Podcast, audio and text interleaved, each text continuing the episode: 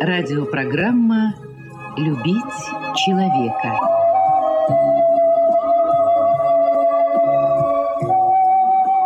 У микрофона автор и ведущий радиопрограммы писатель Константин Антишин.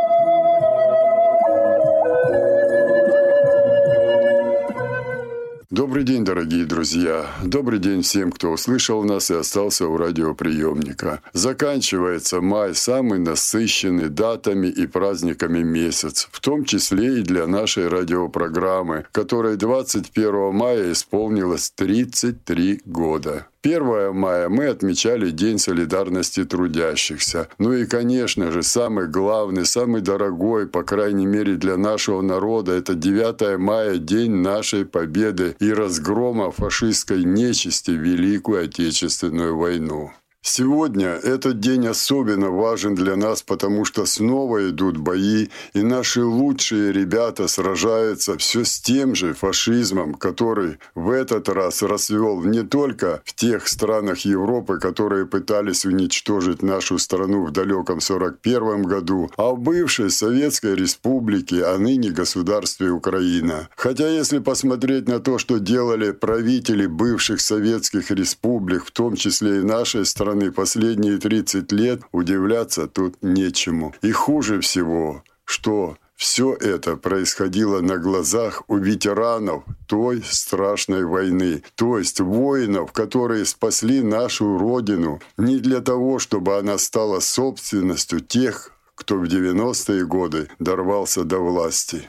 Я постоянно общался с этими людьми, слушал их рассказы о войне и горькую оценку того, что происходило в текущее время. Вот только фрагмент из записи, которую я сделал в то время. Говорит ветеран Великой Отечественной войны, заслуженный журналист России Иван Павлович Лотышев.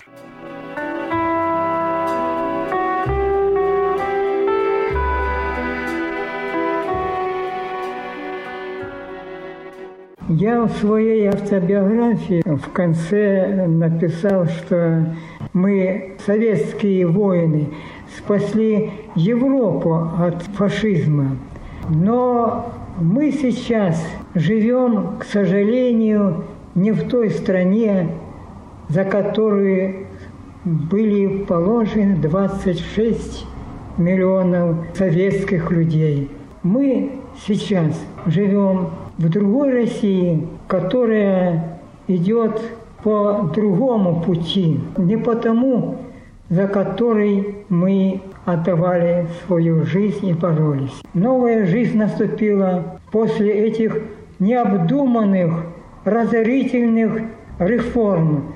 И сейчас у нас на первом месте стоит даже лозунги везде Учитесь делать деньги, не зарабатывать честным трудом, а учитесь делать, а делают деньги с помощью мошенничества, жульничества. И поэтому сейчас у нас на первом месте деньги. Есть деньги, ты герой. Государство распродало природные богатства, газ, нефть, промышленные предприятия, все в частные руки. А частник богатеет. И все эти деньги перекладывает в заграничные банки.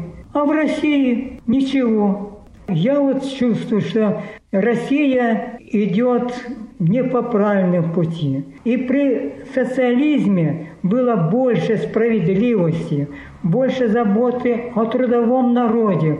Где вы видели только бездомных наркоманов? После войны же сразу, разруха, не было же этого. Мы сейчас живем, к сожалению, не в той стране, за которую были положены 26 миллионов советских людей.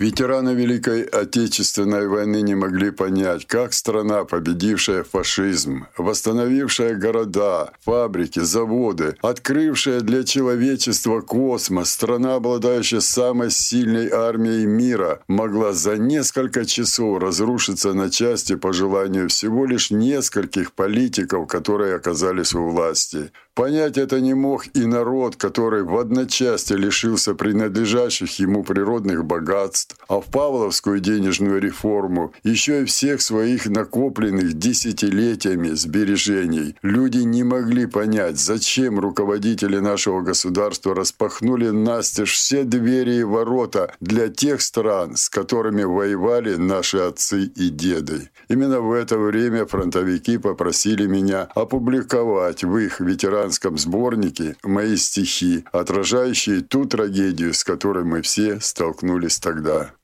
Вот только несколько из них.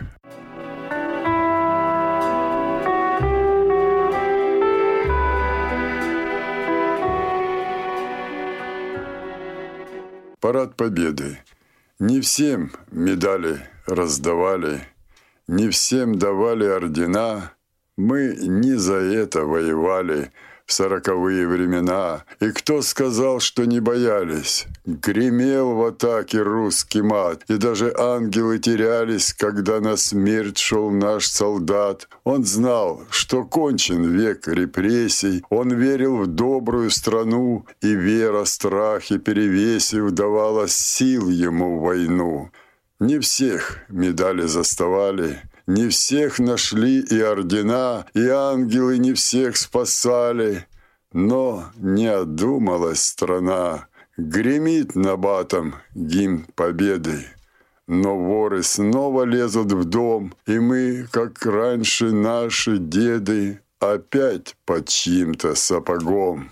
И нас, униженных и нищих, И вновь обманутых Кремлем — к стене прижали голенищем, чтоб в лагеря загнать потом, чтоб не мешали компрадорам, прибравшим власть к своим рукам, в высоких властных коридорах продать Россию по кускам.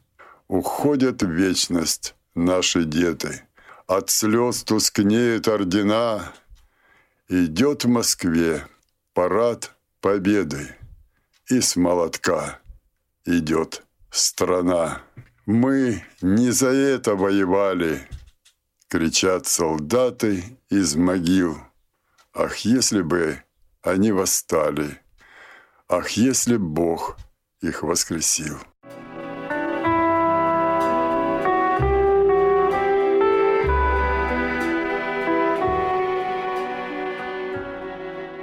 Хозяин спит.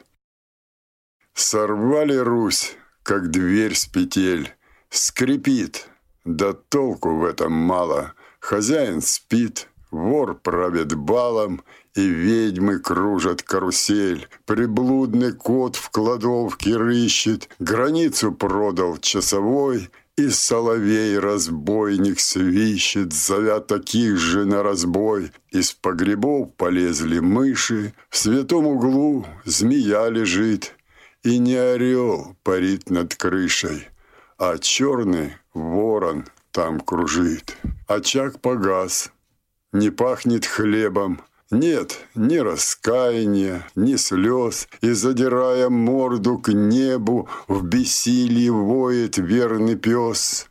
Не воет, душу вынимает, и цепь безудержно грызет. Уж он-то точно понимает, что вор хозяина убьет, во сне, как прочие злодеи, не дав проснуться и вздохнуть, то ли удавкой на шее, то ли кинжалом прямо в грудь.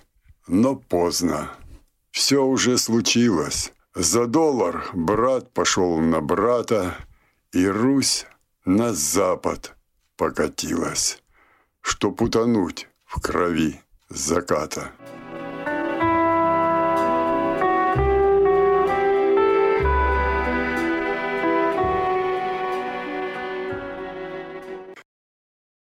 Я в Россию постучался.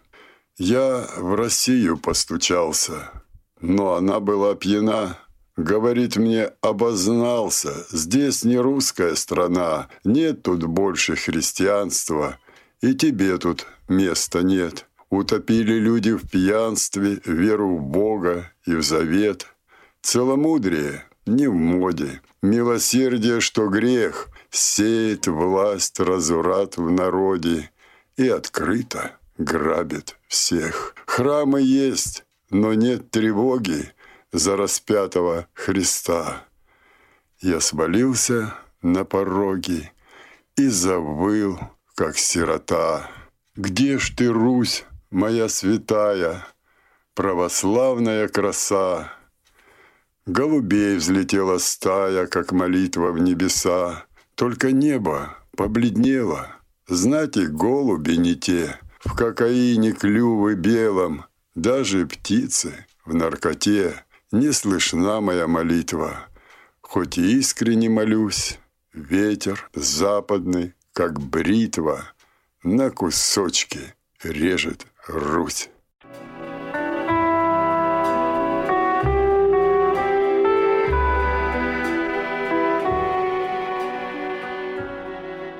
Много времени прошло с тех пор, когда писались эти грустные стихи. И слава Богу, что мы, восстанавливая уважение и справедливость к своему народу, это время помним. Ведь мы же понимаем, что Россия побеждала всегда не потому, что у нее была самая сильная армия, а потому что в любой войне сражалась с врагом не только армия, а и весь наш народ. Только вместе мы могли сломать хребет любому врагу, которому захотелось захватить нашу территорию. Но и победу мы тоже должны делить на всех, не отдавая ее в пользование только тем, кто окажется у власти. И сейчас, когда наши лучшие ребята сражаются с армией Объединенного Запада на территории Украины, мы должны серьезно задуматься над тем, как наша страна будет жить после победы, как мы будем относиться к своему народу, какую страну будем строить, а главное, для кого. Ну, это, как говорится, к слову. А сейчас я вернусь к победителям той мировой войны, в которой мы уже одержали победу. Иван Лукьянович Дроздов свои 17 лет уже командовал курсантским взводом пулеметчиков, которые почти все погибли в боях за Сталинград.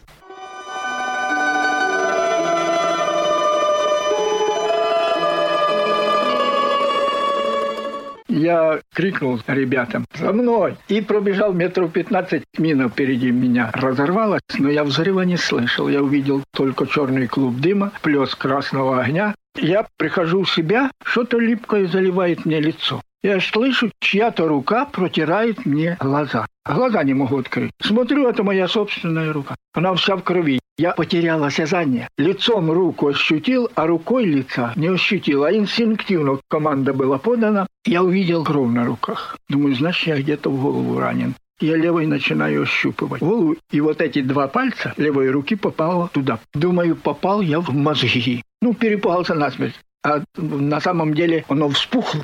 Я не помню, как я вытащил индивидуальный пакет, как я его разрывал, я не помню. Но помню, что вылил флягу воды на голову, чего делать не следует, потому что заражение крови могло быть, и начал бинтовать. И когда я вот так бинтовал, немцы решили, что я им машу. Мол, идите сюда. И они, обозлившись на мою такую наглость, открыли по мне автоматный огонь. У меня кобурой пистолета была приподнята гимнастерка, вся изрешечена пулями, но не задела меня. Слышу, они бегут уже а в это время навстречу ползет мне курсант Стахов. Он увидел, что меня кинуло, и решил меня вытянуть. Я ему махнул, уходи, я сейчас за тобой. Он развернулся и ушел. Слышу, сзади тарахтят котелки. Бегут немцы. Мне надо бежать. Я приподнялся, меня как резнет по всему боку. Я глянул, а нога разворочена. Это осколком ногу? Да, ну осколки. И головы тут разворочено. Думаю, боже мой, зачем же я отослал Стахова, а мне бежать-то нечем. И слышу, немцы колотелками уже тарахтят, бегут сюда.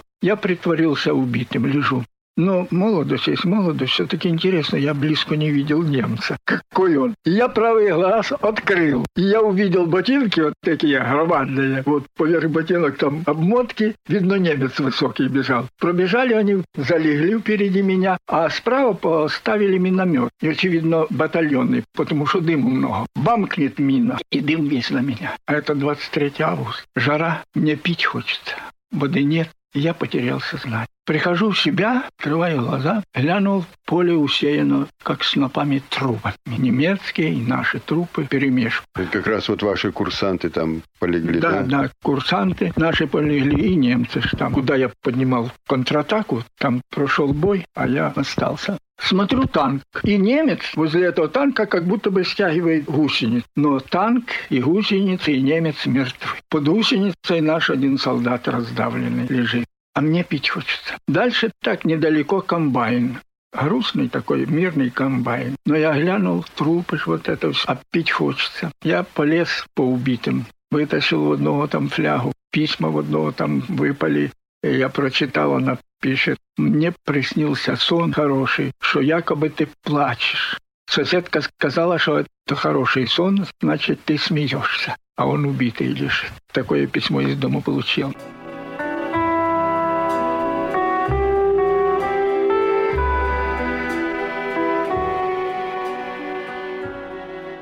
Пришел домой, предпоследний побег.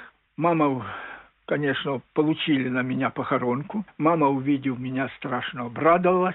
Вот, обмыла меня. Я говорю, а папа как? А папу видели за Кубанью повешенным на вербе. Ну, куда же я тебя спрячу? И вот женщина, 37 лет, крестьянка, додумалась. У нас соломенная крыша была. Она выбрала солому из гребня – меня туда всунула ногами к трубе, чтобы теплее было. А утром ходит и камышом прикрывает этот гребень и говорит, вот ветер разрушил крышу мне, сделала, и вот первая ночь. Я лежу там, слышу где-то в час ночи, цоко-цоко, линейка от станичной управы. Тогда не станцовет уже назывался, а станичная управа. Со станичной управы полицаи едут подъезжают к нашим воротам, заходят в хату, а труба, резонатор хороший, я слышу все, что они там говорят в комнате. Мати, він десь тут. Лучше скажи, а то ми перериємо, все одно знайдемо, тобі хуже буде. Та шукайте, хлопці, ну ви ж вчора були, лазили, то вчора, а то сьогодні. Полезли кочергой там в этой ком, в печку, комін, пошарили, я слышу, как они там шарят, залезли на чердак, вилами по углам ширяют, ходят подо мной, а меня кашель душит, потому что нервы, на нервах же лежу. А кашляну, все, я попал. А мама внизу стоит, они там тоже не находят меня, нервничают, прикуривают и светят по углам спичками. А мать говорит, хлопцы, вы мне хоть хату там не спалить. Ничего, Кубань от цього не пострадає. И каждую ночь и сколько это прошло, сколько вы там прятались? Наверное, месяца полтора. Я лежу там же, ночь, тишина. Мне заснуть нельзя, потому что если я засну, то меня обнаружат. Спать нельзя. Два часа ночи никого нет. Три часа ночи нету. Четыре часа ночи слышу «Ура!» Сплавание наши наступают. Я возмутился. Какой дурак кричит ночью «Ура!» Я же офицер, меня же учили этому. Это ж показывать себя, мол, стреляй. И в это время пулеметы та-та-та-та-та-та-та. Атака захлебнулась. Утром моя сестренка, третья после меня, ей 14 лет было, Маруся, разведчица. Она у меня бегала туда все время, прибегает и говорит, немцы еще с вечера оставили станицу, а то стреляли полицаи остались полицаи, стреляли они, а потом утром ходили, достреливали раненых. 420 человек. И друг перед другом хвастались. Я 120, а тот говорит, а я 150. Дудар, там, Сухенко, вот это я их всех же знаю. Вот. Мне потом уча- пришлось участвовать в похоронах этих людей. 420 человек в центре станицы похоронено. Станица какая? Старокорсунская. На следующий день прибегает разведчица, кричит, наши в, станице уже. Меня вытащили оттуда. Мать начала растирать снегом потому что я же закоченел там. Я хожу по комнате, а тут начали нести к нам мясо, соль, черт его знает, повесили Дроздова чи не повесили, но если он жив останется, то, то он наделает тут шороху. Вот, мясо начали... То есть это батьку, батьку вашего, ну, да. да, председателя колхоза. Ага. Мама наварила вкусно борща, я хожу по хате и говорю, ну, первого красноармейца накормим до отвала. А мы слышали, что уже новая форма погоны ввели и так далее. И вот солдат катит велосипед в новой форме. На нем черная шинель, здесь автомат, тут пистолет, финка. Он поворачивает к нашим воротам. Вот я бегу к двери, открывать, открываю дверь, и встречается убитый с повешенным, с отцом. Отца повесили, а на меня похоронку получили. А оказывается, партизаны специально пустили эту легенду о том, что отца повесили, чтобы семью не трогали. И он живой. После войны встречали кого-нибудь из, из этих полицаев? Нет, э, они удрали, и никого потом мы не видели.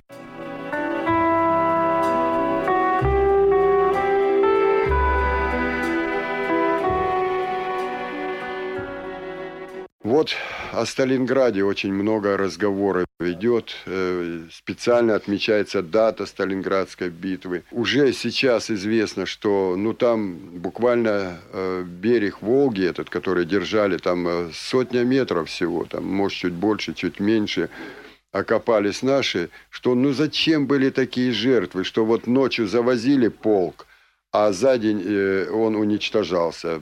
Следующий еще полк опять уничтожался. Вот зачем так было? Вот ваш взгляд, и как человека, который э, видел это все, которому, может быть, первому и поддержать их, зачем нас так много там погибло? Вот то, что вы сидите здесь, это, наверное, чудо. Я так думаю, зная немножко, что там произошло. И, с другой стороны, как человека, которому уже 81 год, человека, который уже стал им писателем, уже много изучил материалов.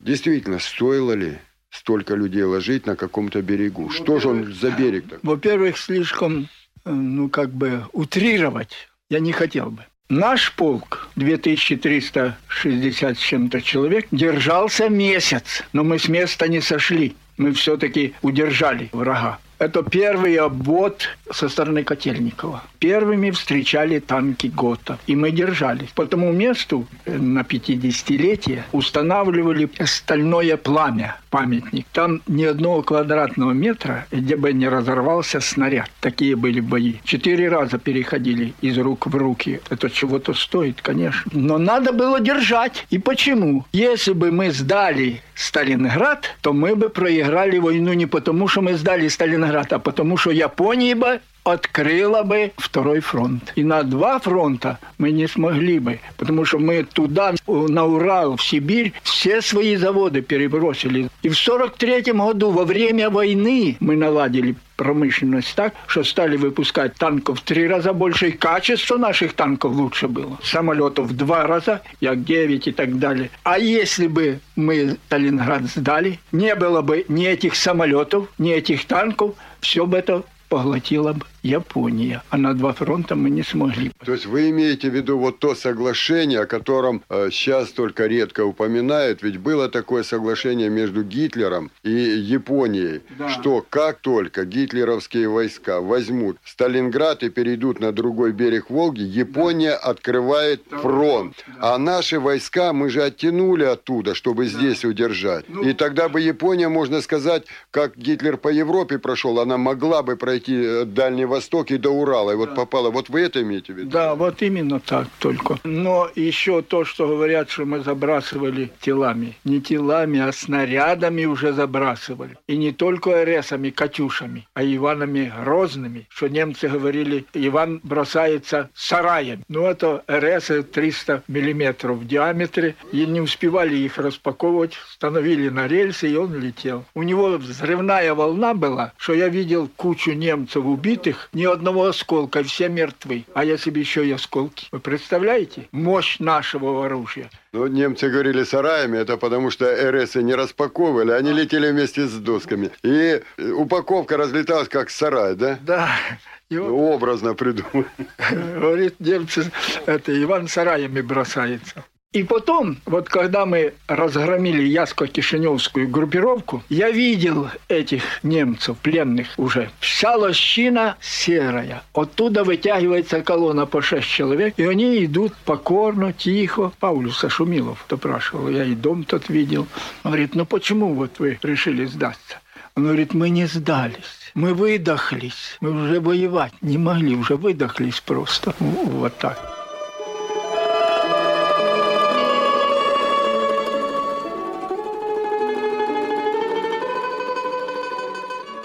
Когда вспоминаешь свое былое, что пришлось пройти, конечно, в таком возрасте сердечко уже бьется не так. В день 50-летия Сталинградской битвы когда нас пригласили в Сталинград, я стою перед мемориалом, где высечено имя моего товарища, который погиб под танком, факелом бросился под танк, Николая Волканова. Ко мне подходит корреспондент из телевидения, подставляет мне микрофон и говорит, а не засахарили ли мы победу? Я посмотрел на нее. Ну что я мог сказать? Я ничего не сказал. Я повернулся и ушел, потому что ее так зарядили. Да мы до сих пор еще не осознали величие этой победы. Ведь если бы не эта победа, Америка ничего бы не сделала, если бы Россия не поставила преграду Гитлеру. Вот какая это победа. Это величайшая победа. Все это в прошлом уже, а оно еще сидит у нас вот здесь, в сердце. Ну вот я поэтому и спросил, потому что, вы знаете, особенно этот период 92 -го года, когда ветераны не одевали ордена. Слава богу, сейчас вот передо мной сидит и мой друг старший в орденах, в медалях, и, и звон их менее, идет. И тем не менее надевает плащ, чтобы в трамвае сидеть стыдно с этими орденами. Что, сейчас, что ли? Да, я сейчас плащ надеваю. Почему? а потому что один из э, молодых парней, уступая инвалиду Великой Отечественной войны место в трамвае, говорит, вот если бы ты, батя, не воевал, то мы бы жили бы в цивилизованном мире.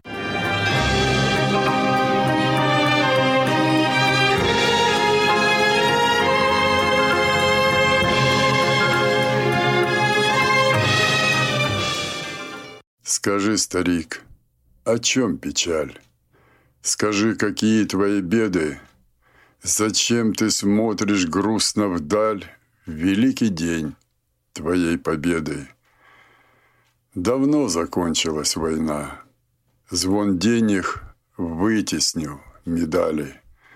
Не так живет твоя страна, как перед боем вы мечтали. Случилось так. И что ж теперь? Вы нас спасли, а мы предали. Мы распахнули настежь дверь для тех, с кем деды воевали. Но все не так. А жизнь прошла. Облегчи душу крепким матом и вечный мир.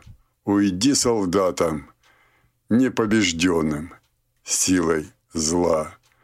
Не жди, старик, не грянет гром, и пострашнее были беды. Но все кончалось днем победы. Победы нашей над врагом.